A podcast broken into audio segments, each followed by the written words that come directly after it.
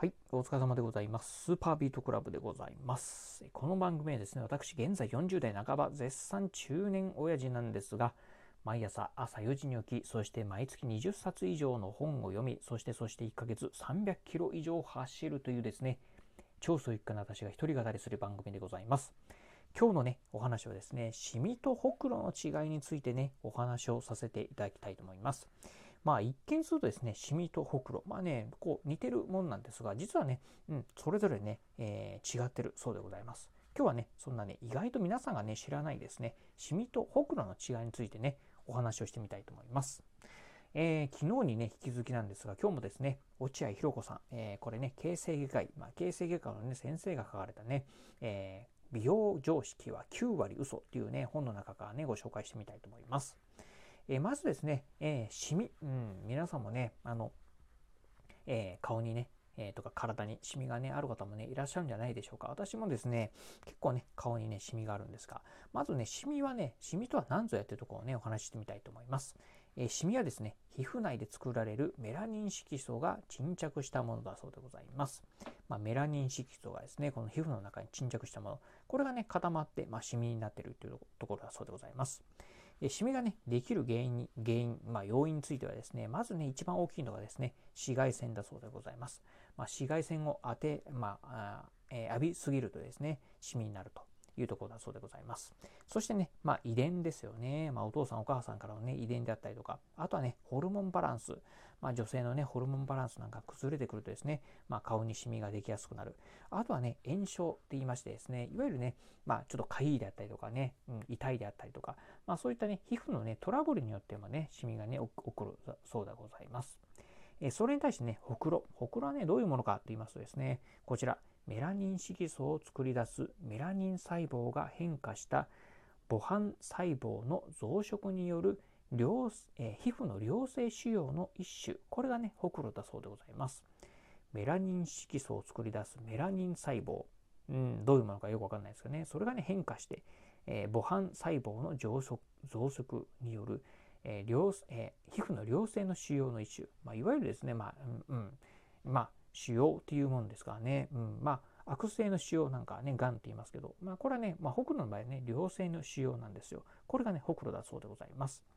まあ、ほくろがね、できる原因。えっ、ー、とね、先ほどね、シミとね、かなり近いんですけど、まずはね、やはりね、一番大きいのはね、紫外線の浴びすぎだそうでございます。そして次にですね、ホルモンバランスがね、崩れてくる。こういうのもね、やはりね、ほくろができる原因だそうでございます。そしてね、まあね、あまりよろしくない食生活。これなんかもね、ほくろができるね、大きな要因だそうでございます。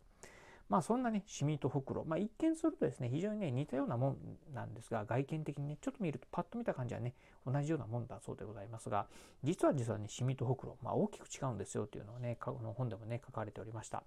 えー、シミはですね、まあ皮膚の表面にできるのに対してですね、ほくろはですね、皮膚の深い部分までね、できる、できてるそうでございます。よくね、あの美容整形なんかでね、シミなんかをね、えー、なくすことができますよっていうところでね、レーザー治療なんかをね、行られ,、えー、行られたり、えーうん、行われたりするかと思うんですが、実はですね、まあ、ほくろはですね、まあ、先ほど言いました、まあえー、先にシミのこと言いましょうか。シミに関してはですね、まあ、皮膚のね、表面にできるっていうところがありますんで、まあ、レーザーなんかでね、焼いてしまうことはね、できるんですが、ほくろに関してはですね、まあ、皮膚のかなり深い部分までね、えー、入っております。なのでね、うん、レーザー治療だけだとね、根本的にね、治せない。まあね、うん、えー、消すことはできないそうでございます。本当にね、ほくろ全部をね、えー、取りたいな、除去したいなというふうに思うとですね、まあ、こちら、あの一番ね、えー、最後でもね、えお伝えするとですね、ほくろ完全に除去するためにはですね、やはりね、手術ですね、メスを入れての手術はね、必要になるそうでございます。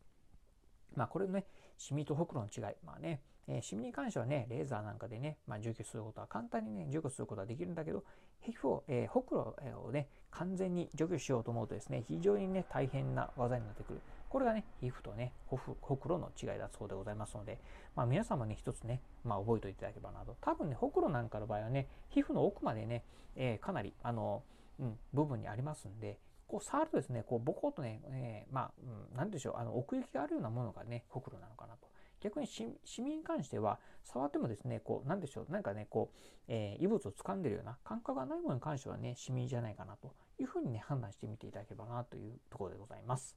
はい、ということで今日はですね、シミとほくろの違いについてお話をさせていただきました。え今日のお話面白かったな、参考になったなと思いましたら、ぜひね、えー、ラジオトークでお聞きの方、ハートマークやニコちゃんマーク、そしてね、ネギマークなんかありますよね。あの辺をね、ポチポチポチと押していただければ押していただければなというふうに思います。